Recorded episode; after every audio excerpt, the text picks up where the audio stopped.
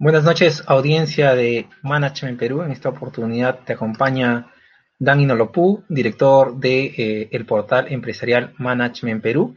Vamos a contar con la participación de dos grandes expositores, dos grandes profesionales, el profesor José Carreras, quien es docente de posgrado de eh, SAN, del PAD y de UPN, y con el economista Francisco Huerta, quien es director del Instituto de Economía y Empresa. Con ambos conversaremos, nos darán sus opiniones referidos a los comportamientos de los consumidores peruanos en esta etapa de el, eh, post, del post-confinamiento, ¿no? Eh, ¿Cómo está, profesor José Carreras? Buenas noches, bienvenido a Management Perú. ¿Cómo estás, Dan? Eh, gracias nuevamente por la invitación. Y bueno, siempre guiarnos a conversar y compartir sobre temas comerciales y de negocios para reflexionar y expandir nuestras, nuestras visiones que ahorita están todas en modo buca. Ya escuchaste el, el, el acronismo inglés, ¿no? ¿En qué consiste, profesor Carreras? ¿Nos podría explicar a la audiencia de Management Perú en qué consiste? Bueno, es un acronismo que, se que está de moda ahorita por, bueno, está de moda, es un decir, ¿no? Ha cobrado vigencia. Eh, el buca en inglés significa volátil, uncertain, complex, en, eh, y el último, la A de uh, ambiguo, ambiguo, en castellano es vica volátil, incierto, complejo y ambiguo. Así está pues este nuestro, nuestro nuestra vida ahora, ¿no? Con, con este entorno que nos ha golpeado el coronavirus. No sabemos qué va a pasar, ¿sí? Y estamos aprendiendo todos cómo manejarnos. Entonces estamos en entorno buca o vica, como querramos. Ahí está ah, Francisco ya. Interesante. Buenas noches, señor Francisco Huerta. Bienvenido a Management Perú. Estamos reunidos aquí con el profesor José Carreras para conversar sobre el peruano post cuarentena. Buenas noches, Francisco. Hola, ¿cómo estás, José? Buenas noches. Un gusto, ¿qué tal? Un. Ok, entonces la primera pregunta para poder este, eh, conseguir, bueno, es, les, socializo eh, algo. Esto es, este, son resultados de una encuesta que salió hace pocos días eh, en el diario Gestión y lo realizó la empresa Ipsos. De ello, de esa encuesta hemos rescatado cinco preguntas y lo hemos dividido en cinco bloques. El bloque número uno tiene que ver con la actitud sobre la permanencia en casa en la poscuarentena y nos indican que este, el 9% no va a eh, salir de casa, el 84% voy a salir solo si es necesario y el 7% voy a salir normalmente. Eh, profesor Carreras, ¿cómo usted, qué lectura le da a estas cifras? Bueno, acá Dan, como mi tema es el comercial, la pregunta es, este, ¿de qué país estamos hablando?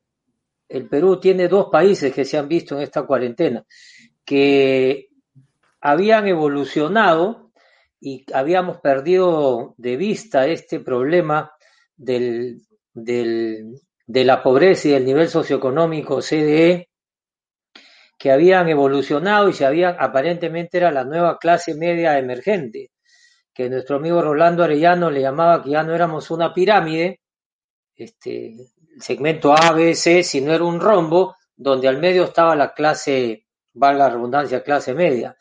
Bueno, esto el coronavirus lo ha destruido y hemos vuelto a regresar al triángulo. Entonces, el, la pregunta es, ¿a qué segmento le estás preguntando esto?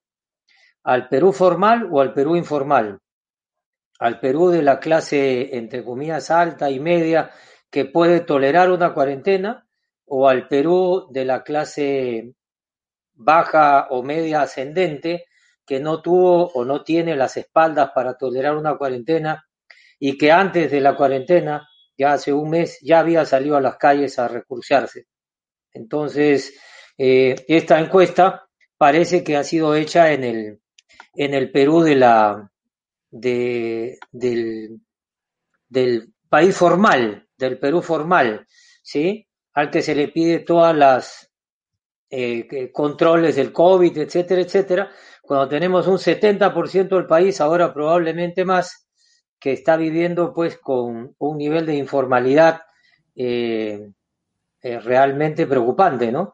Y si a eso le sumamos el dato que han dado que el 50% del, de, los, de empleados en Lima están desempleados, eh, ya te imaginarás que eso va a contribuir un poquito más a la informalidad en nuestro país. Entonces, eh, esto de no voy a salir de casa, el Perú informal ya salió de casa. ¿Sí? Voy a salir cuando necesite, ya lo necesita, ya está en la calle. Si no, miremos todas las mañanas la, televisión. Hoy día han estado en mesa redonda, pareció un sábado. En la victoria parece, parece un día de semana normal. O sea que la pregunta es dónde se ha hecho, de qué país estamos hablando. Del país informal, esto ya sucedió. Ya la gente no tiene cuarentena hace tiempo, ya la gente se está recurseando, ya salieron y, es porque lo necesitan, eso es cierto. ¿ah? Eso es cierto, es porque lo necesitan. Ok, entonces. Sí, dígame. Eh, otra vez, eh, dependiendo de qué, de qué parte del país estemos hablando, la respuesta sería lo que está en la encuesta, ¿no? Correcto. Eh, señor Francisco, y la lectura que usted puede darle a estas cifras, tal vez eh, con el enfoque o el impacto económico, ¿cómo, usted ve que este, se están moviendo estos comportamientos de los, de los segmentos que el profesor José Carreras nos está mencionando? Eh, bien, eh, coincido con José. La, en la planilla electrónica del Ministerio de Trabajo hay 3,8 millones, que son los llamados formales. Cuando uno compara eh, qué ha pasado al 23 de junio, o sea, desde que comenzó hasta el 23 de junio versus el igual periodo pasado, el empleo cae en, menos de 10%, 8%, 9%, el formal. Sin embargo, cuando se evalúa el, desempleo eh, eh, informal e independiente, llega a 59%. O sea, ese símil de, y, hablan de 3 millones 800 mil y la P 17 millones y medio. Entonces, e, ese, ese segmento que nos dice que el empleo cayó 8%, 7% y va a ir bajando y se va a recuperar el segundo trimestre, es como dice José, es un país de ensueño, ¿no? Entonces, están hablando de 3,8 y no del, y no, y no de, los, de los eh, casi 13 millones que faltan, ¿no? Entonces, y en, la gran parte ha caído 59%. Entonces, esos, esas personas van a salir, van a salir al mercado de trabajo, no van a salir a comprar, van a salir a buscar, y eso va a, eh, va a generar, pues, eh, igual, no van a salir a comprar, el ingreso ha caído fuertemente, eso hace que el consumidor eh, del segmento, atendiendo a tu pregunta, es otro segmento. Ahora, el segmento que sí se da el lujo, tiene, eh, ese da a entender que, bueno, la que se queda en casa es la esposa usualmente, ¿no? Entonces el esposo gana, gana tranquilamente, pueden vivir todos. En la mañana, en la tarde, eh, hasta que vengan el esposo. Entonces, esas personas, los hijos, esos son los que eh, no saldrían. Eh, ellos, ¿qué refleja eso? A ese segmento que nos estamos dirigiendo. Refleja que el consumidor está temeroso, muy temeroso, tiene miedo y solamente va a salir cuando, como dice la pregunta, eh, estrictamente cuando sea necesario. Entonces, eso hace que, mm, que no es que no consuma, obviamente su consumo va a ser eh, delivery, para el segmento que estamos hablando va a ser un consumo delivery, eh, sí va a ser un consumidor más en promedio, más juicioso, eh, va a, a, mirar bien, como se dice, con el dinero que tiene, que no, independientemente del tamaño, la incertidumbre de que ese, eso que está ganando no pueda ser la mitad o nada mañana, eso lo, vuelve un consumidor cauteloso. Eh, y en general, y eso tiene que tener en cuenta las, las, tiendas, ¿no? Las tiendas por el otro lado, ¿no? Por un lado enfrentan un cliente temeroso, aunque un cliente temeroso, una gran cantidad de personas que, que salen a, agenciarse, van a, eh, va a cuidar el dinero, va a ser eh, una persona que, que va a buscar promociones, que va a buscar descuentos, porque ahora el, el, valor actual del dinero en el efectivo es más, ¿no? Entonces, a ese segmento es el que se refieren, ¿no? La, y seguramente la respuesta es válida en ese segmento, pero en la gran mayoría no, ¿no? Van a Correcto. salir, pero salen no a comprar, sino salen a buscar trabajo, ¿no? Correcto, señor Francisco. Eh, para este segundo bloque empezamos eh, la, respuesta con usted. Eh, la pregunta es, ¿cuándo y qué tipo de establecimientos visitarán en post-cuarentena? En esta, en esta encuesta nos arroja de que, referente al cuándo, el 17% indica que entre julio y septiembre, el 30% entre octubre y diciembre, el 44% eh, el 2021 después y el 9% no sabe. Y entre este, qué tipo de tiendas, tenemos, por ejemplo, centros comerciales con un 39%, tiendas de ropa 35%, departamento 31%, eh, restaurantes 29%. ¿Cuál es la lectura este, económica que usted le puede dar a este comportamiento eh, post cuarentena? Bueno, eh, refleja también esta respuesta lo cauteloso, lo temeroso que son los consumidores. Eh, no van a salir, va a haber un, eh, inicialmente se está notando en el mercado una, una demanda contenida, es decir, algunas personas que postergaron un cierto gasto eh, pre, pre, pre o, o, dentro de la cuarentena surgió la necesidad, los que están satisfaciendo un consumo que lo consideran necesario en su, en su canasta de consumo. Eh, y puede haber un impacto, ¿no? Por eso la gente sale, ve, eh, o sale a veces para, sale a visitar los centros comerciales, pero no necesariamente compra, eh, un poco para soltarse de, de, de, que ha estado obligada a estar, a, a estar ahí. Ese es en general, en particular, cuando va a visitar, eh, refiere de, de, esa, de esa cautela, de ese, de ese, de ese temor, ¿no es cierto?, que va a ir cuando sea necesario, porque supone de que en esas fechas ya va a surgir demandas que, que tiene que atender. Ahora, ¿a qué lugar ir?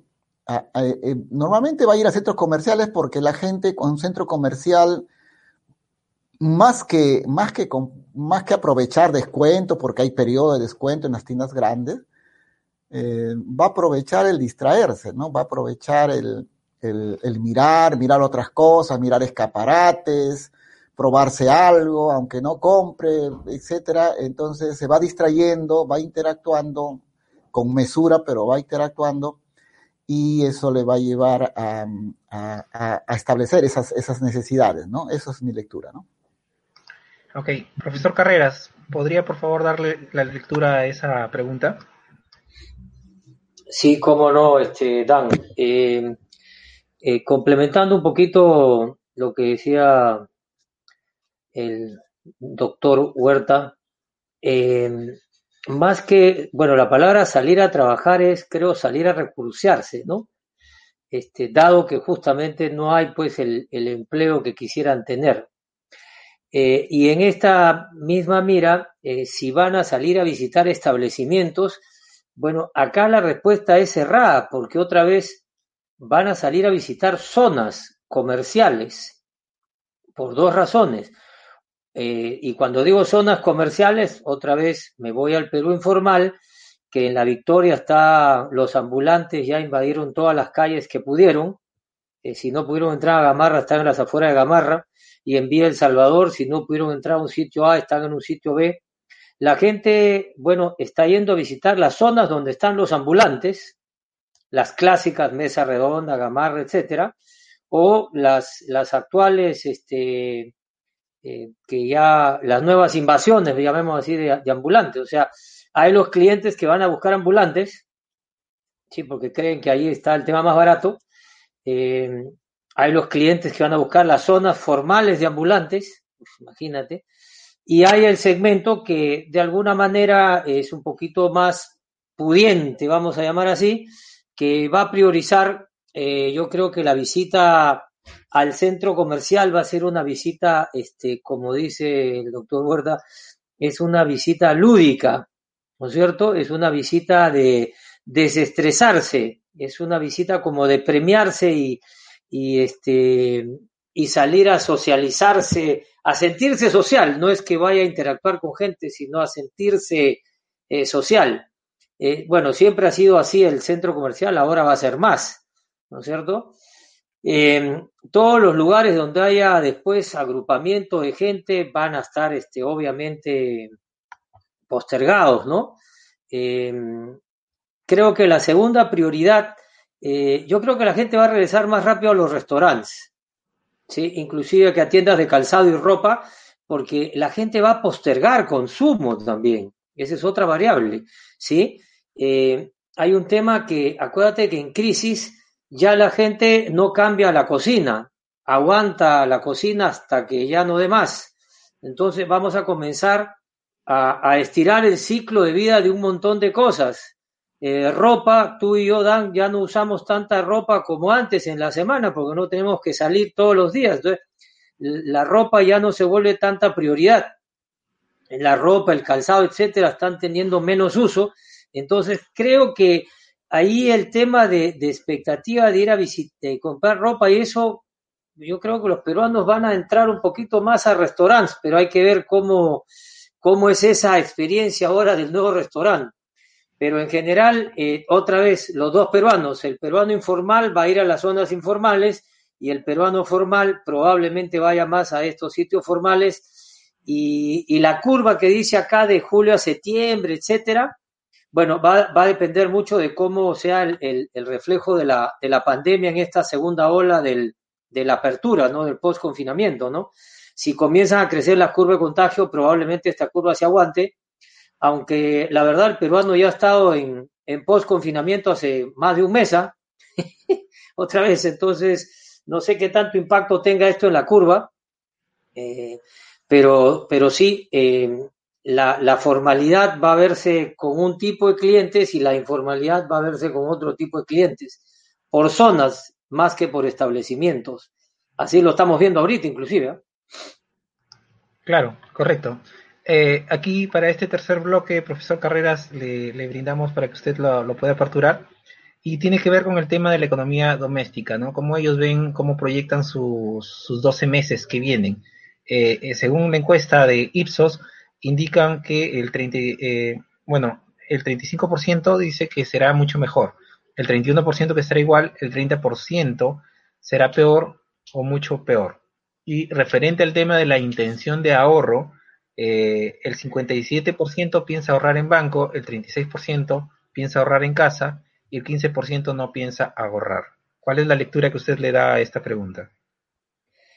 Eh, creo que hay bastante optimismo pensar que eh, un tercio de los peruanos creen que, bueno, respecto de ahorita en 12 meses, va a ser menos peor que ahorita. Ah, eso de todas maneras, es muy probable, ¿sí? Pues acuérdate que toda crisis tiene una caída, una curva de inflexión hasta que tocamos fondo y de ahí viene pues la parte de ascender, ¿ok?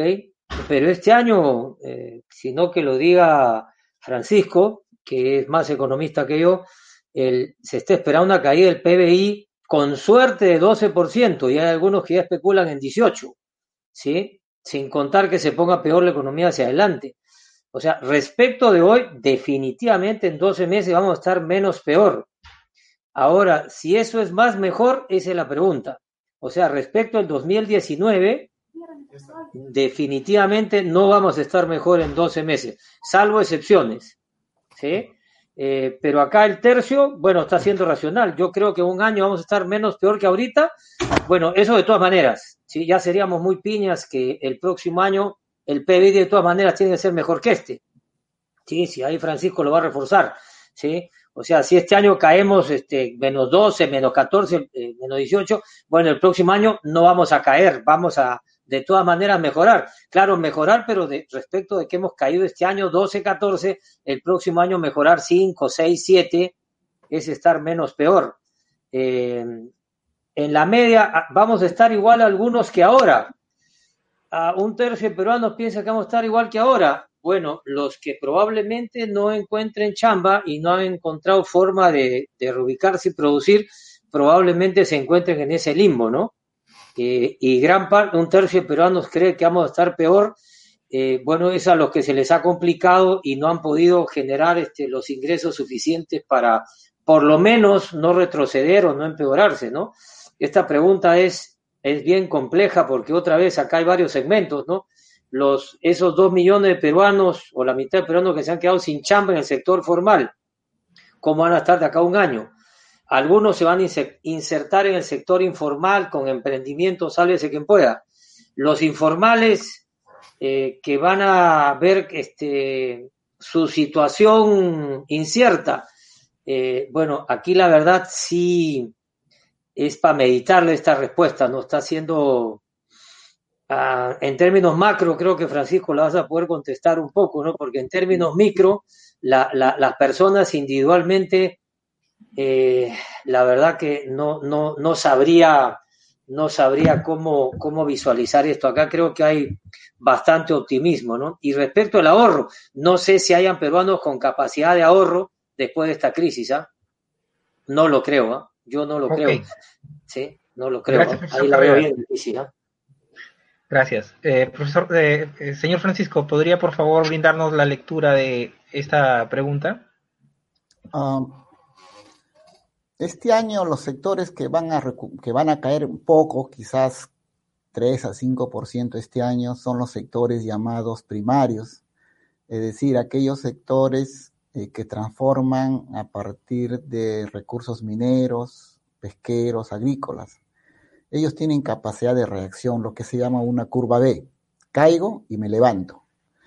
Eh, a fin de año deben estar cayendo más o menos, reitero, 3, 5%, ¿no?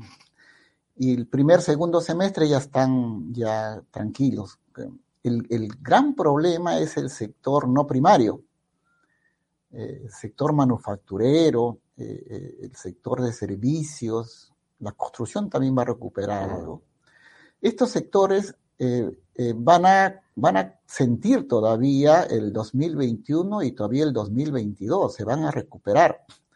O sea, digamos, en, en año y medio, poco cerca dos, a dos años, en año y medio, poco más de año y medio, van a recuperar sus niveles.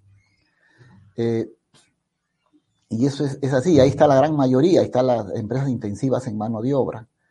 Ahora, de, la pregunta que se hace, eh, solo poco más de un tercio dice que la cosa va a estar mejor. Puede estar asociada a ese sector primario, o optimistas, como dice José, pero eh, casi dos tercios eh, va a estar igual o peor. O sea, eh, sienten de que, de, que, de que la cosa está difícil.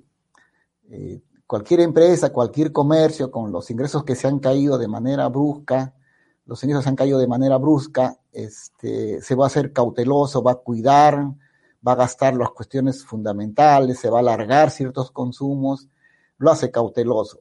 Ahora, en cuanto al ahorro, sí, pues, eh, si, si arriba, arriba digo que casi dos tercios dicen que van a estar igual o peor, lo, más probable es que sol que me caiga, sol que guardo, ¿no? Entonces, voy a conservar el, eh, muy cauteloso, reitero, con el gasto.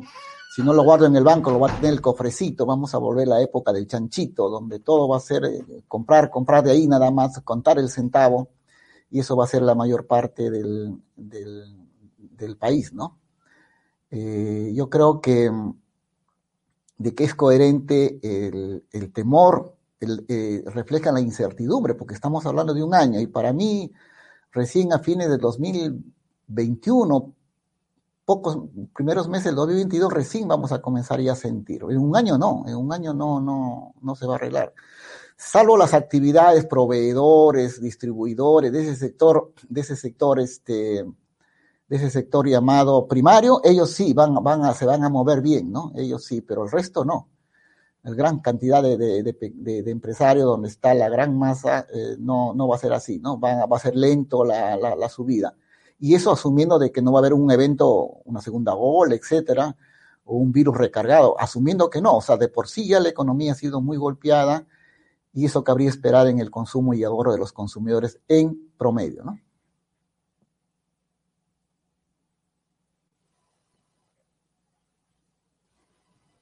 Bien, entonces pasamos al tercer bloque y, y este la pregunta es la siguiente.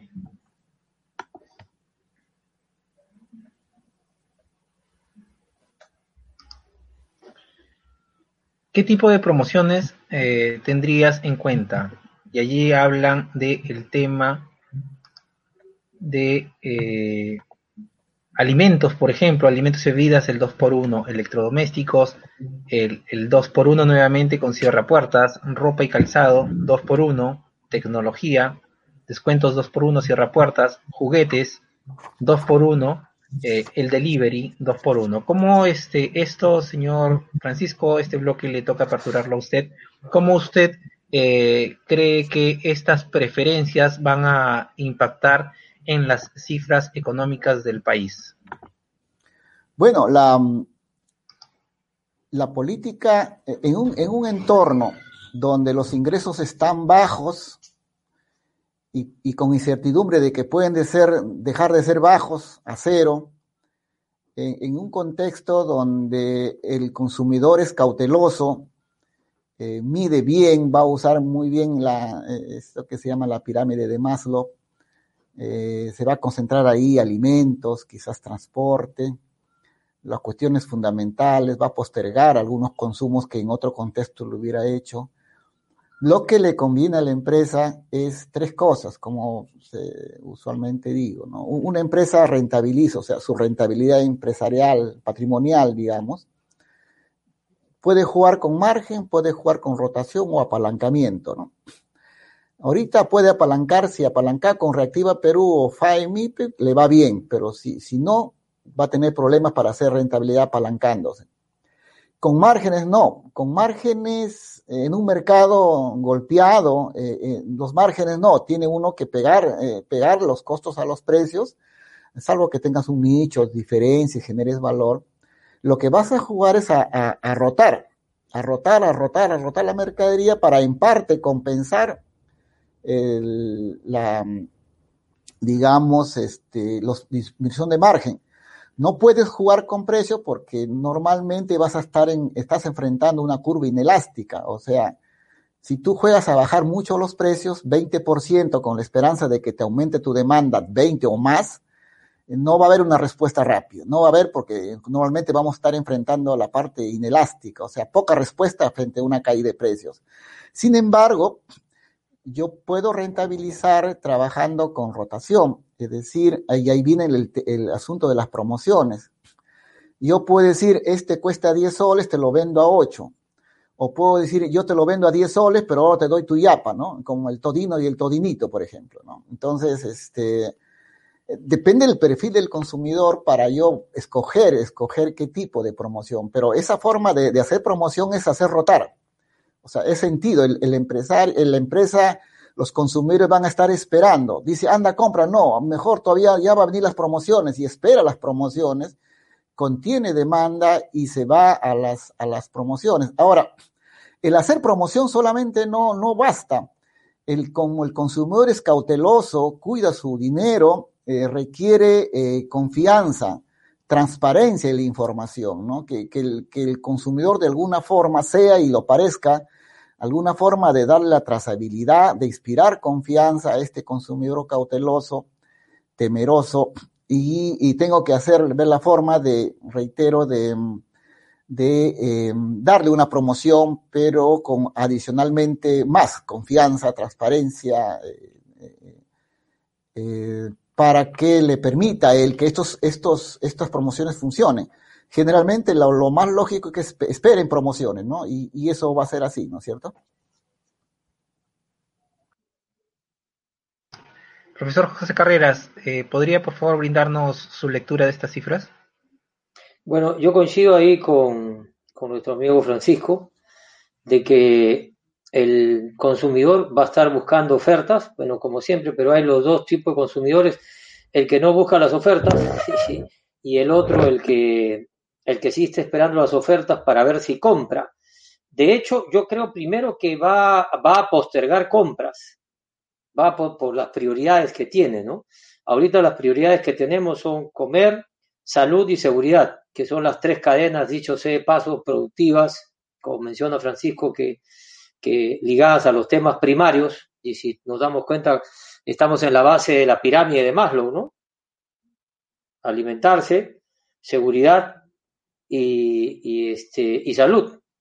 Son las, tres cadenas básicas más tecnología, que son las cadenas que están este, operativas, ¿sí? Y que probablemente este año eh, generen más del, les vaya bien en esta pandemia, y digamos entre comillas, les vaya bien.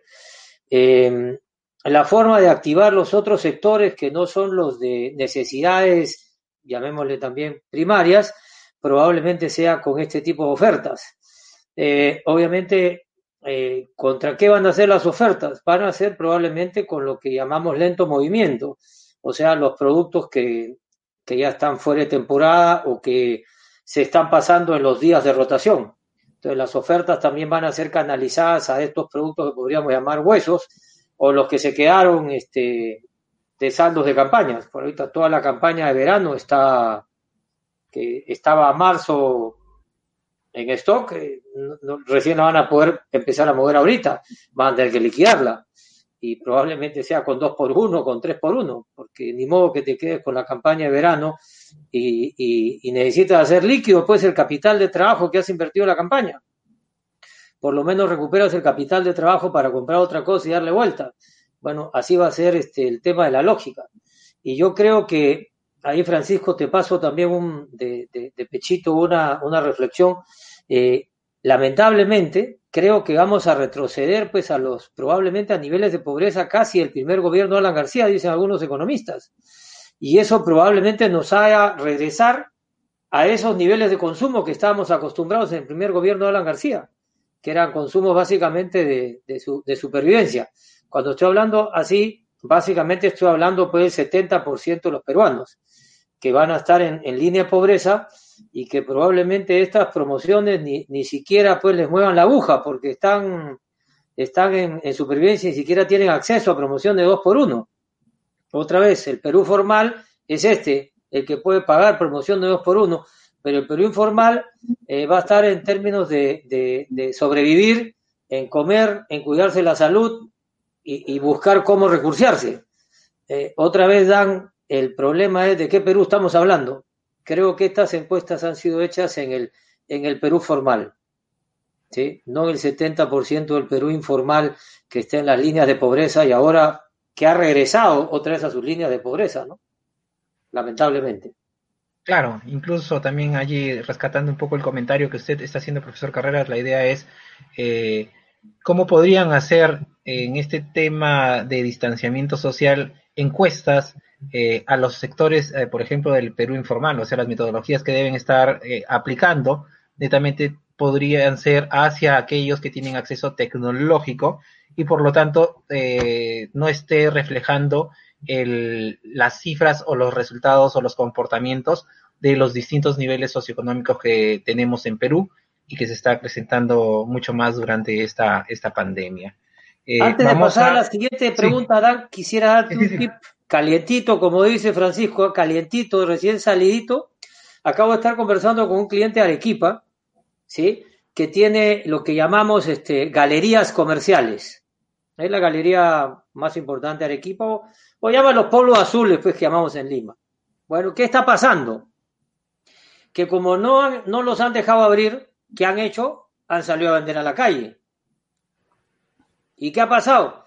Bueno, en la calle es más rentable vender porque no tengo costos fijos. Entonces ahora me quiero quedar en la calle porque ahí todo es gratis. ¿Sí? No tengo que vacunarme con el COVID, no tengo que seguir protocolos, no tengo que pagar alquiler, no tengo que pagar luz, no tengo que pagar agua, todo entonces, más me conviene ser ambulante, precario, ¿sí? Y, es más rentable. Lamentablemente, el, COVID está empujando a muchas personas a, dejar la formalidad y volverse informal, que es más barato y más rentable. Y no hay controles, el Perú informal puro, ¿no? No tengo que hacer COVID, ni vacunarme, ni nada. Entonces, esa va a ser otra de las, de las consecuencias de este, de esta crisis económica, ¿no? Va a incrementar la informalidad, eh, porque la formalidad ahorita es más costosa que antes. Si antes era costosa, ahora está, como diríamos Francisco, más peor de costosa. ¿sí? Ahora sí va a costar de verdad, porque hay que vacunarse, usar mascarilla, limpiar, hacer cosas que antes ni siquiera nos habían pedido, ahora nos la están pidiendo. Entonces el costo de la formalidad ha subido, lo cual hace más complejo el tema de la rentabilidad de un negocio, ¿no?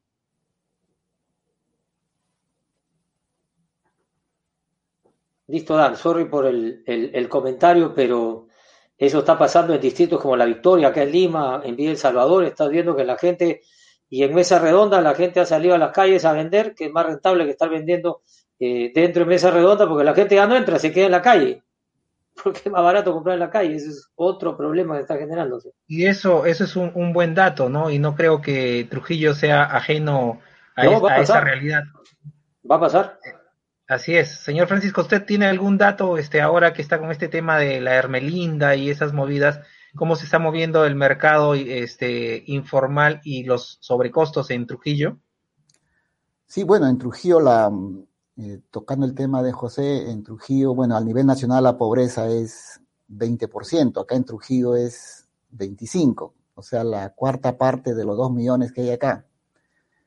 Eh, es probable de que la pobreza eh, al salir de cuarentena del 25 esté saltando al 40, pero termine el año en 34, cerca de 35 termine la pobreza.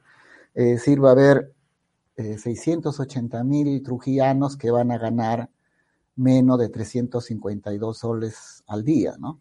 Entonces, en Lima igual, a nivel país igual, del 20 saltará al 30, 28, pero de cuarentena van a salir 30, 36, ¿no? Pero va a ir bajando, pero eh, digamos en Trujillo, en el Perú, perder 10, incurrir en 9, 10 puntos de pobreza cuando hemos bajado la pobreza como la informalidad uno por año, nos ha costado 10 años bajar y, y, en menos de 3 meses hemos perdido lo que hemos ganado en 10 años y es, es lamentable. Entonces el tema de pobreza, la informalidad también, calculo que va a llegar a 72%, de 72 va a llegar a 80, 82. Y los independientes, en Trujillo, similares a nivel país, los independientes son 380 mil pre-COVID, o sea, el 38 de la PEA, y, los que reciben salarios es 48. Es decir, eh, eh, los asalariados eran casi 10 puntos porcentuales más, 10 puntos, o sea, 48 sobre 38 independientes. Pero los independientes se han ido acercando, acercando. Yo estimo que al final de este año los independientes le se van a o le van a pasar, van a caer a salario y se van. Entonces vamos a hacer un país, en lugar de estar pensando en políticas salariales, vamos a estar en política de emprendimiento e innovación, porque eso va a ser la mayor parte eh, probablemente eh, los independientes sean más que los dependientes. Y en el tiempo se van ajustando, ajustando, pero ya no volver a la situación inicial nunca, ¿no? Pero la situación vamos a terminar en la libertad, probablemente a nivel país, con más independientes que dependientes.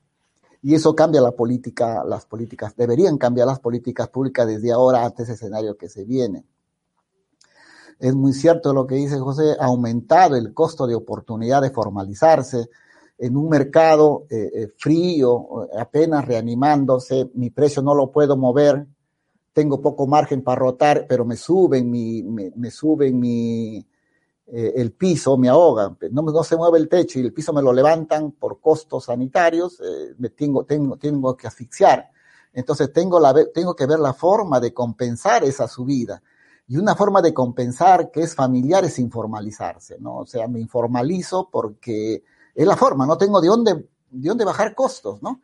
Entonces puedo tener mi tienda atendiendo, pero mando a cinco, dos, tres personas que vayan a vender porque esa es venta, venta, venta informal. Y de esa manera amortigo, ¿no? O sea, por un lado u otro la informalidad va a subir. Ahora, en el tema de la Hermelinda, sí, pues en la Hermelinda, que es un mercado, es un mercado, este, no ha, no ha habido un manejo adecuado porque en el caso de la Hermelinda, fuera que es un mercado totalmente imperfecto, eh, eh, lo, han, lo han restringido, pero han generado eh, hermelindas chiquitos, pero con condiciones sanitarias peores de la que había cuando estaba Hermelinda. Recién lo van a, realizar, pero algunos no van a volver porque ya sintieron que afuera es más fácil que adentro, ¿no? Menos control y afuera van a seguir. Pero no van a ser los mismos, sino va a haber uno, uno que le va, va a mandar sus vendedores hacia afuera y van a seguir vendiendo adentro, ¿no? Entonces, la informalidad de todas maneras va, a subir. Eh, en realidad los comercios, algo que quería comentar era eh, la, naturaleza del ser humano es socializar, reunirse, pero tiene una barrera que es eh, la precaución. la precaución de, no contagiarse. Entonces tiene dos fuerzas, uno que le dice socialízate y otra fuerza que le dice no te socialices o socialízate menos. Entonces una oportunidad de ver ahí es eh, eh, generar ofertas tecnológicas para socializarme sin tener que socializarme en el sentido tradicional. Entonces algún nicho mercado, alguna forma, usando tecnologías eh, algo sofisticadas para que la gente, cuando, cómo me reúno sin minimizando la probabilidad de contagiarme, ¿no? Entonces, eso todavía no se inventa, pero ese es, ese es hacia donde yo veo que puede ser una, una opción, ¿no es cierto? De reuniones de negocios, reuniones familiares, cómo celebra el cumpleaños, cómo celebra el cumpleaños minimizando el efecto, el efecto de, de contagio. Obviamente no voy a hacer mi cumpleaños virtual, ¿no? Un Zoom para celebrar cumpleaños no, no lo veo así, pero alguna forma de tecnología y con plataforma tecnológica que ayude a un término medio, donde yo me sienta bien satisfecho que en algún modo he socializado, minimizando las probabilidades de, de contagiarme. O sea, van a surgir nuevas demandas eh, que las ofertas tenderán a, a, a satisfacerlas, eh, pero es, va, van a nacer, ¿no? Van a nacer eh, seguramente que sí, a partir de la naturaleza humana, o, o, o como ya se ha sostenido y también lo ha comentado José, a partir de si yo sé que la gente va a preferir salud, va a preferir comida y su eh, salud, comida y su transporte, ¿cómo sofistico la, la oferta? ¿Cómo, ¿Cómo me adecuo a esa oferta sabiendo que en, la, en, el mercado hay diferentes segmentos? Pero ahora va a ser los que tienen poder adquisitivo y los que no tienen, ¿no? Esa es la diferencia, ¿no? Correcto. Eh, antes de ingresar al quinto bloque, les los invitamos a nuestra audiencia. Pueden en la zona de comentarios dejar eh, sus preguntas si ustedes tienen a bien para que este, nuestros invitados puedan dar respuesta antes del término del programa.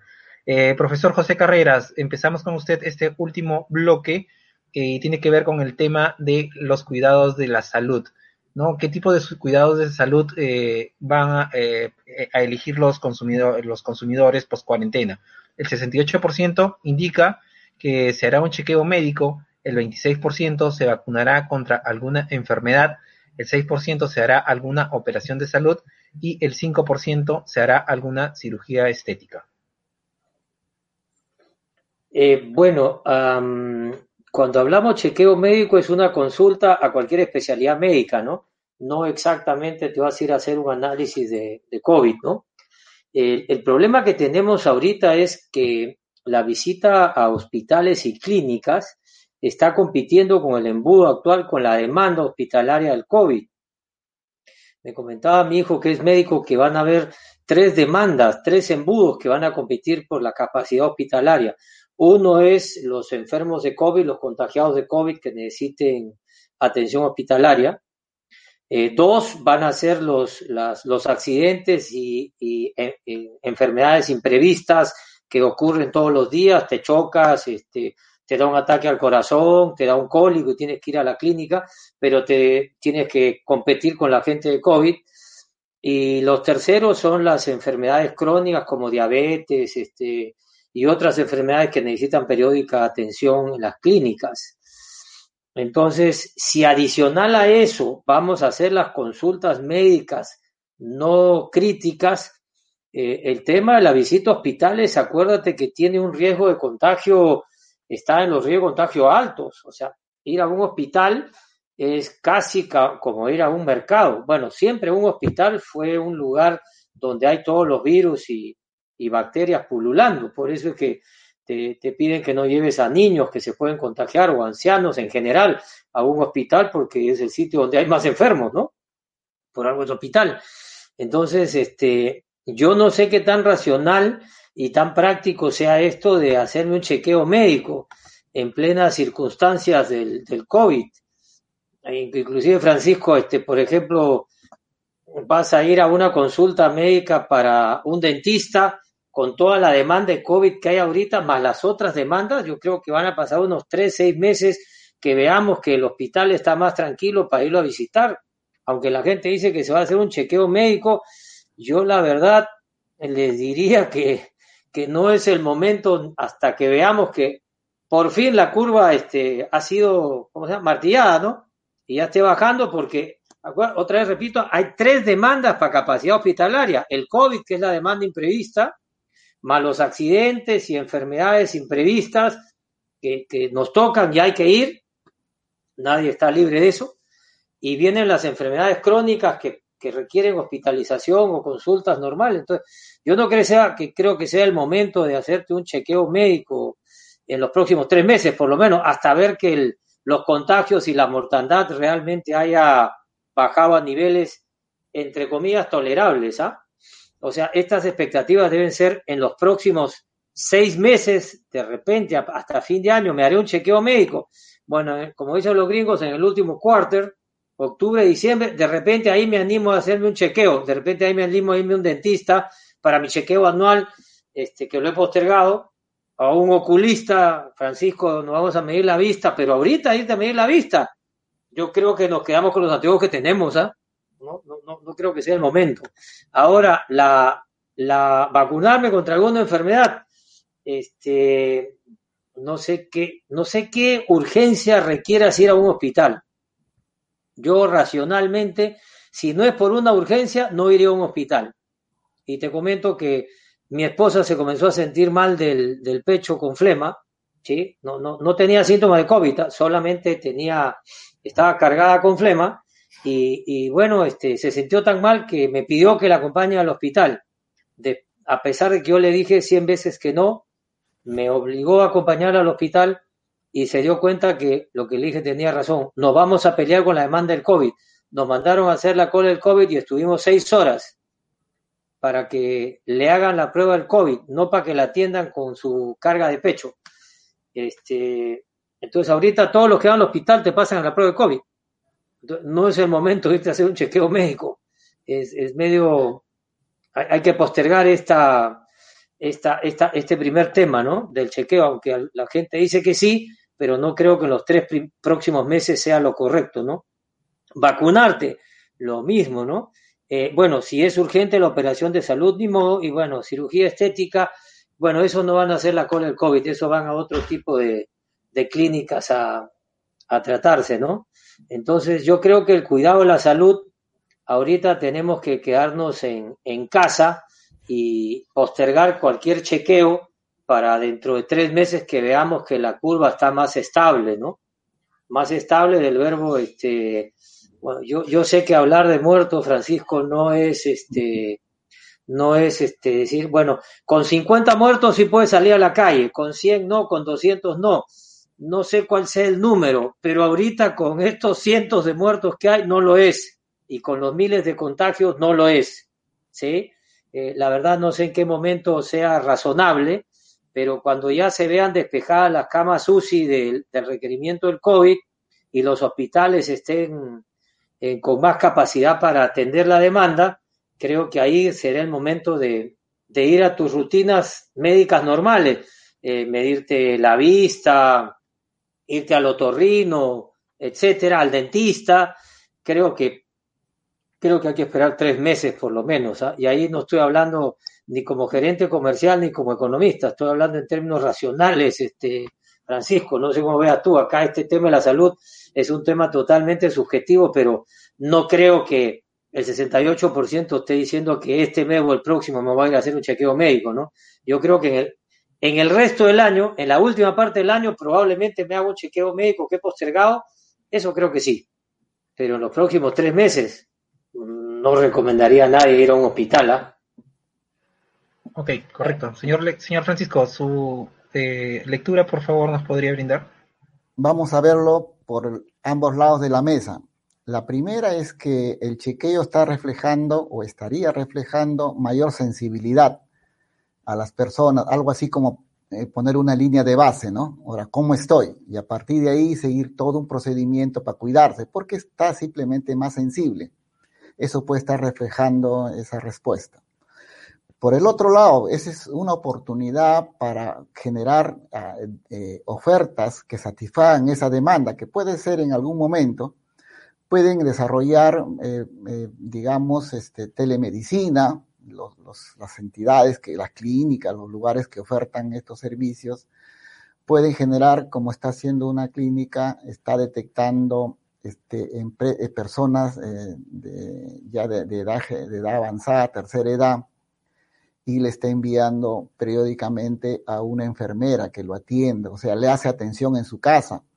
Los costos bajan, compensa, no tiene que estar, este, evita contagio llenando, llenando el, local físico de la, de de la oferta, eh, pero envía una, a unas enfermeras para que lo cuiden, ¿no? Entonces, de esa manera, eh, cubre el servicio y atiende mejor y la persona y le da un servicio más personalizado, no tiene que esperar, compensan los costos de no atender en el y, y buscar este, un, mercado de, de, salud auxiliar para que atienda, ¿no? Pero la telemedicina es un importante, entonces esa, esa demanda que aparece ahí precautoria, para mi juicio sería una línea de base para comenzar ahora sí a cuidarse en serio, pues está reflejando eso este, eh, a ver, saber cómo estoy y comienzo ya a hacer mi chequeo más permanente. puede haber una mayor demanda, pero identificando, reitero, su línea de base, a ver qué tiene. Antes probablemente ni siquiera esa encuesta lo hubieran hecho en pre-COVID. No creo que el 68 hubiese dicho, generalmente un 30, quizás 35 me hago mi chequeo, pero ahora ya salió 30 más, o sea, 68 dice mi chequeo, mi chequeo.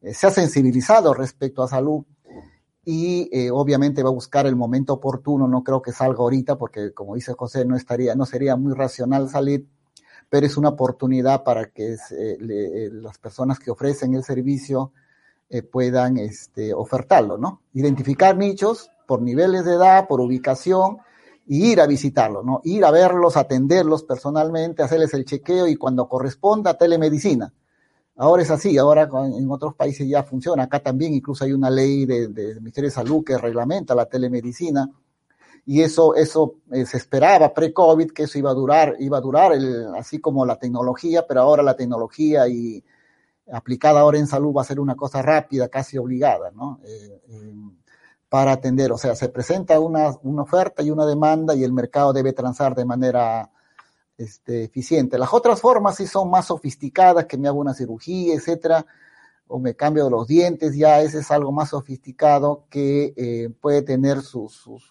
sus, momentos para hacerlo, pero el chequeo sí es casi como una medicina general, ¿no?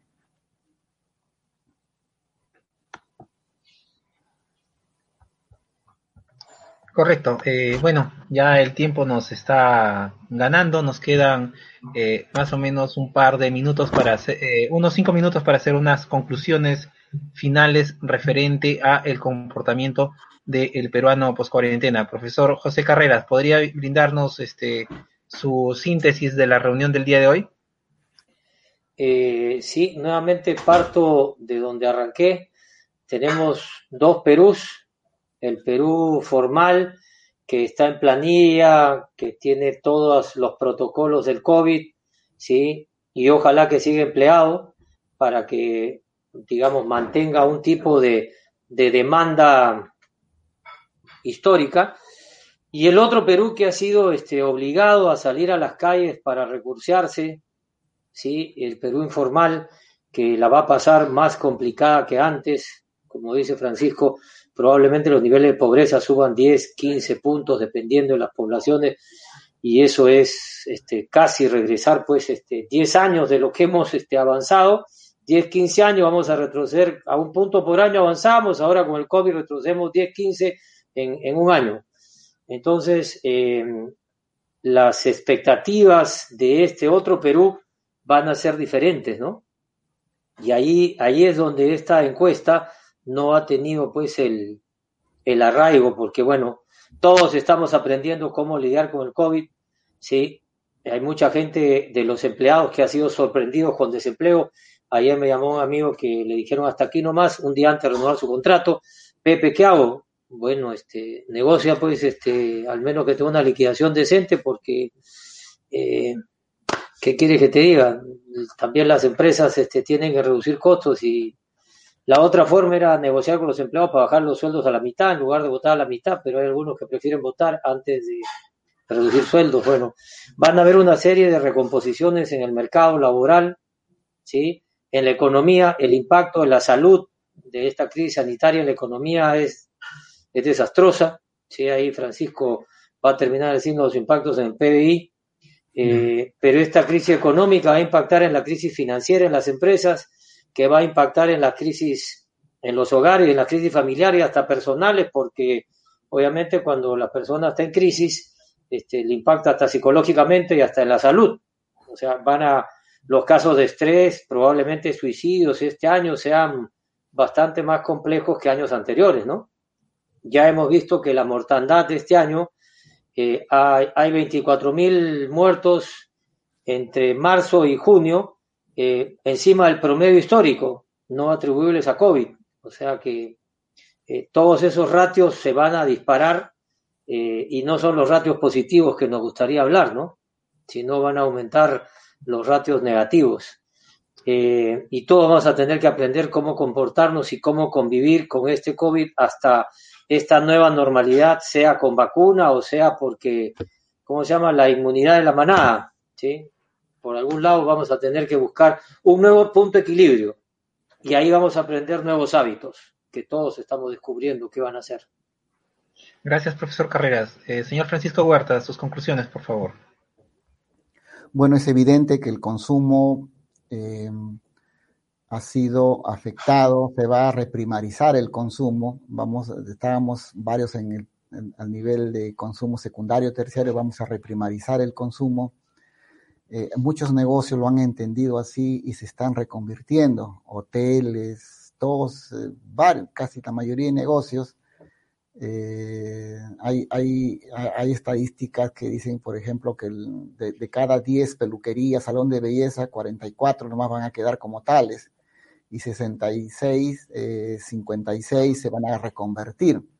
Se van a reconvertir en, en centros de atenciones, de venta de, de, alimentos, van a distribuir, van a ofertar lo que, lo que, lo que la gente quiere rápidamente.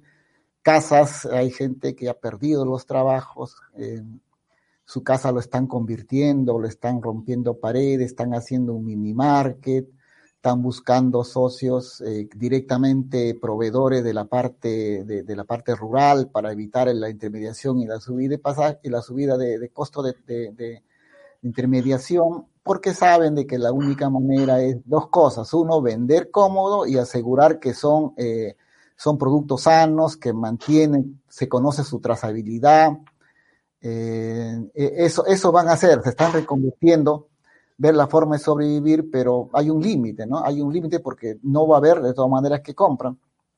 Eh, mucha gente se metió a las mascarillas, ahorita sobran, liquidación en mascarillas salen, dicen, liquidación, le baja a mitad de precio la mascarilla. ¿Por qué? Porque ese es un problema de coordinación del mercado. Dicen las mascarillas, y como todo el mundo piensa igualito, se llena de, stock de, de mascarillas y al final salen sobrando mascarillas y tienen que rematar.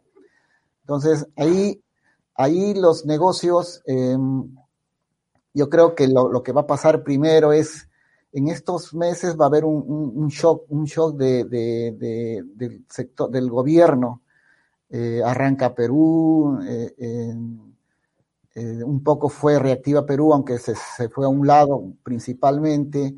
Eh, todas las líneas de crédito, todas las, las, las eh, el gasto de gobierno en construcción, etcétera, la reactivación va a ayudar, va a atenuar la caída, para el caso de la libertad, yo he estimado que cae la economía 15% este año, es decir, comparo la economía sin COVID con la economía con COVID este año, dos, 2020, cae 15, pero si comparo la economía 2020 con la economía 2019, cae 12,1. Entonces, y recién vamos a recuperar el per cápita el año, el año 2022, recién vamos a recuperar el mismo nivel de per cápita que teníamos en el 2019, ¿no? Algo así como dice, corre tanto para estar en el mismo lugar, o lo que tú dirías, has perdido dos, tres años, ¿no? Entonces, todos los indicadores apuntan a, a ver, se requiere si eh, el, el, próximo año vamos a tener un, un, gobierno debilitado, al próximo año ya no va a haber que gastar. El, el año 2019 el techo fiscal era 2,9 pero como no sabemos gastar ni siquiera eso, gastamos el 2, o sea, me dijeron, gasta hasta 2,9, tu negativo 2,9, pero gastamos 2. Este año vamos a terminar en 8, 10% de déficit. Quiere decir que el otro año ya no va a haber gasto más, o sea, va a haber una pugna por levantar impuestos, una pugna por gastar menos, ya no hay margen, o sea, las condiciones el otro año van a ser duras, no crean, la economía puede crecer por efecto rebote, porque tanto hemos caído que cualquier cosa hace rebotar pero en términos fiscales va a ser mucha, mucha debilidad en los gobiernos subnacionales. ¿Qué va a ayudar? El, canon, el canon va a ayudar, va a ser más valorado ahora el canon. Ahí van a decir, este, algunos decían mina no, canon sí, ahora van a decir canon sí, mina, y mina sí también, porque de ahí va a salir. ¿Por qué? Porque su mercado internacional es, eh, eh, exogeniza de, lo que sucede internamente, entonces ahí va a haber. Entonces el canon va a ser unos elementos que van a ayudar, por eso decía, todos los proyectos mineros si por ejemplo tía María ya tiene análisis de impacto ambiental, ya cumplió con las reglas, yo no sé licencia de qué quieren, pues, ¿no? Entonces ya exploten todas las mineras, hagan que vendan, que adelanten canos si es posible, pero que inyecten, porque plata no va a haber el 2022, recién vamos a restañar días el 2023, entonces reactivar los grandes proyectos mineros, eh, eh, eh, con cargo a que después si algo falta, después te, te, vigilo, pero no, no, no me pongas este, un montón de reglas como que pareciera que no quisiera que opere, porque el canon va a ser uno de los que va a ayudar bastante al, al, gobierno nacional en un contexto de caída del ingreso. Eso sí va a reactivar el consumo, pero debería haber más realismo, más audacia, más comprensión del gobierno en hacer las cosas que tiene la mano y no está utilizando, ¿no? Y eso, eso es pecado no actualizar, ¿no? como recién he escuchado ahora que quieren hacer Chaimochic, ¿no? Se lo están dando al Minagri, pero no sé si el Minagri lo ha hecho para ganar tiempo la tercera etapa, pero está ahí, ahí están para invertir. Hagamos los proyectos grandes que sean como las locomotoras eh, o, o, o, los leverage, los palancas para impulsar la economía, porque la economía no queda nada bien. El otro año este, son elecciones, elecciones eh, eh, de, de, de gobierno y puede estar, este, puede ser un caldo de cultivo para que surjan eh, opciones políticas que, que, que, ofrecen el oro y el moro en el corto plazo, eh, pero después terminamos peor que cuando comenzamos. ¿no? Entonces ahí debe haber una mayor comprensión, desarrollar la economía de mercado, modernizar el Estado y defender la democracia pero no democracia representativa, sino una real democracia participativa. De esa manera, el mercado va a ir respondiendo, va a ir reaccionando, el consumo, la inversión, el gasto de gobierno, las exportaciones netas, lo que se dice la demanda agregada, ¿no?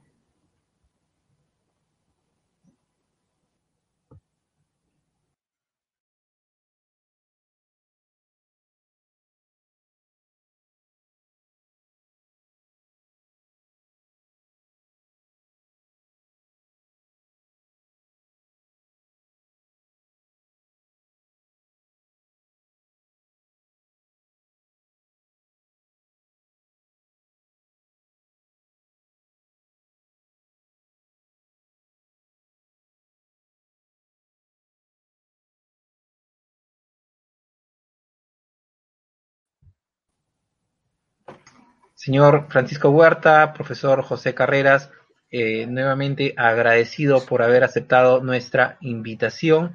Ha sido un tema interesante eh, y eh, de coyuntura actual. Eh, estamos eh, próximamente a organizar nuevos conversatorios y ojalá podamos contar con la participación de cada uno de ustedes. Gracias. Buenas noches. Gracias, Dan. Chao, Gracias, Francisco. Bendiciones y mucha suerte. Muchos igual manera, de igual manera, buenas noches. Buena vibra, buena vibra a cuidarse. Igual manera.